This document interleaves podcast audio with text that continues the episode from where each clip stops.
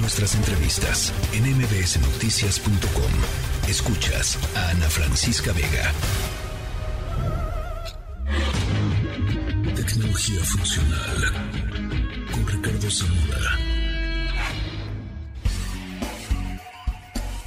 Querido Ricardo Zamora, ¿cómo estás? Todo muy bien, Ana, aquí con una pregunta para ti. A Ay, ver. a ver. ¿Es bueno que un niño esté en contacto con la tecnología? ¿Qué es lo que tú dirías? Pues yo creo que pueden estar en contacto desde, desde muy chiquitos, pero, pero incrementando su tiempo de pantalla. Primero, muy poquito, la verdad.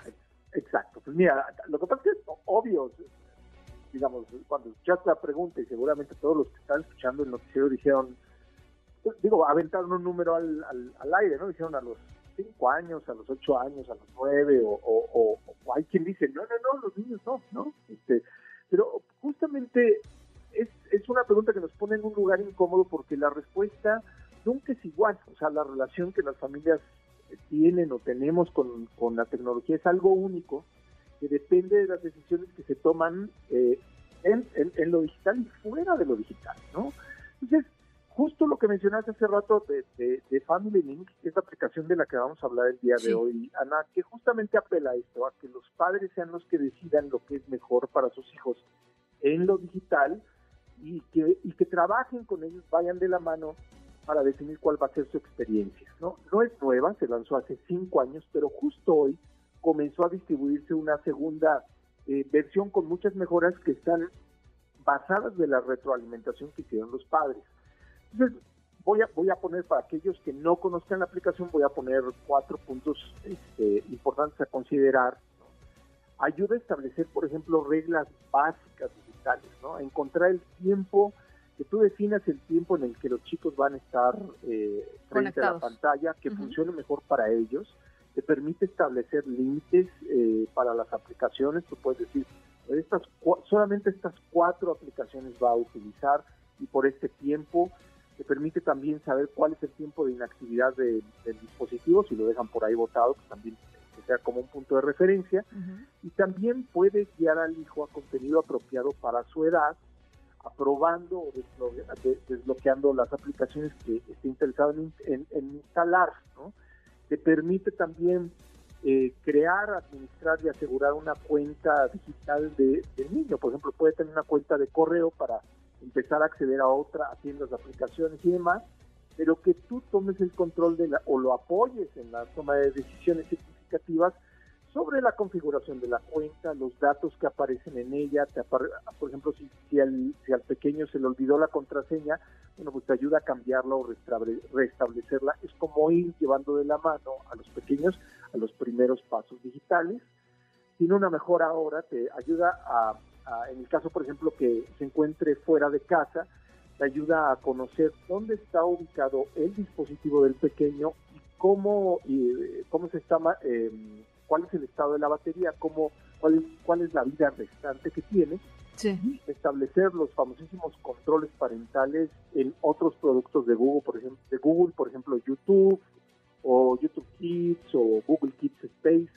Todo esto, te, eh, digamos, te permite controlarlo en una experiencia que involucra una app para el papá, que puede ser en, en iOS o en Android, y una app para el pequeño en Android y a partir de eso tú vas controlando la experiencia todos los días. Si el chico, por ejemplo, quiere aumentar el tiempo de exposición en, una aplicación, por ejemplo, YouTube de video, tú puedes eh, definir si es algo que debería o no suceder a partir de las tendencias de uso que haya tenido en los últimos días el pequeño. Ya. De esta retroalimentación con los padres, Ana, surgieron, por ejemplo, la interfaz es mucho más limpia, mucho más fácil de, utilizar y en la experiencia para los padres, por ejemplo, hay solamente tres pestañas.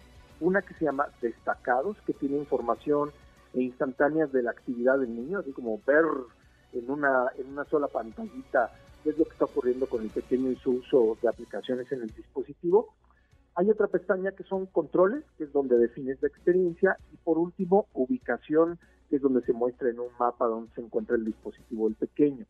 Entonces, básicamente, eh, Ana, no es fácil la tecnología, como padres generalmente estamos rebasados conforme los chicos empiezan a, crecer y empiezan a dominar más su entorno digital. Sí, sí, sí. Sí nos podemos sentir rebasados, pero si en los primeros pasos los vamos acompañando y vamos definiendo en conjunto la experiencia, pues la verdad es que Family Link le puede servir a cualquier tipo de familia porque pone a los padres en el control de la experiencia digital de los pequeños. Me, parece, la verdad, eh, una súper buena herramienta. Ahora, lo, lo que sí hay que decir es que digamos, por supuesto tiene que haber dos dispositivos, el de, el de los papás, ¿no? El mamá, papá, lo que sea, eh, y el de los niños. Ahora, el de los niños sí tiene que tener sistema operativo Android, no hay para sistema operativo eh, iOS, ¿no? Exacto, no, es, no, está para dispositivos de Apple porque operan distintos los, eh, digamos, las plataformas. Así es y lo que pero lo que sí te ayuda es que te abre un abanico de posibilidades porque tal vez puede ser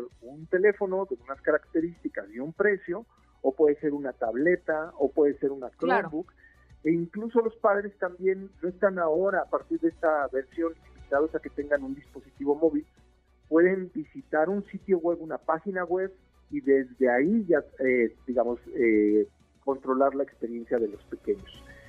Esta experiencia se anuncia el día de hoy y porcentualmente, digamos, va se, van actualizando todas las, eh, digamos, la aplicación en diferentes países y mercados donde está disponible, como es el caso en México. Digamos, esto es lo que se conoce tecnológicamente como el rollout, pero este, pero es sin lugar a dudas una herramienta muy efectiva. Ya llevan cinco años, está funcionando.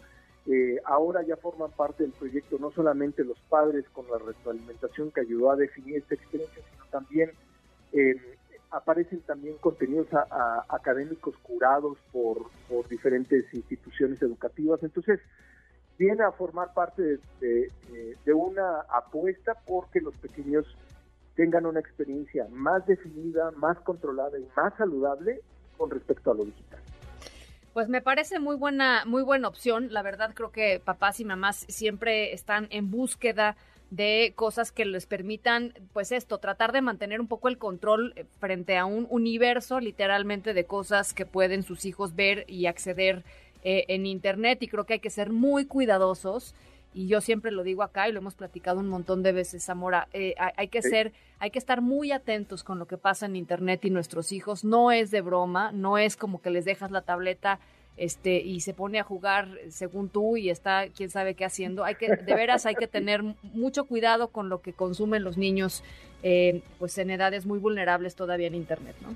Sí, pues la definición de la experiencia que tengan con los contenidos o, o los tiempos, por ejemplo, de interacción o las horas de interacción, pues evidentemente van a va a contribuir a su salud mental, a la visión que tengan misma del mundo. Entonces, pues sí, como tú dices, no es cosa mejor, menor, es una extensión de lo que les estamos presentando a los pequeños eh, y pues estar ahora sí que a tiro de piedra o lo más cerca posible o de la mano acompañándolos en estos primeros pasos, pues es clave.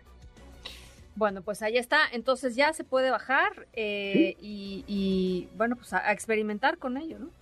Exacto, pues sí, como padres a experimentar también, porque estoy seguro que muchos dicen, ah, está increíble, pero no la conozco, pero ¿cómo la bajo? Pero no, eh, habrá una, una curva de aprendizaje seguramente, pero pues esta es la segunda versión, entonces esperemos, esperemos que, la experiencia de estos padres que se incorporan este, o que deciden utilizarla para, para la formación digital de sus hijos tengan una mejor experiencia, una experiencia más fácil. Hay una sección de preguntas frecuentes que les pueden les puede ayudar muchísimo. Gracias, Zamora.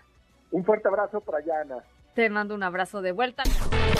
MBS Noticias.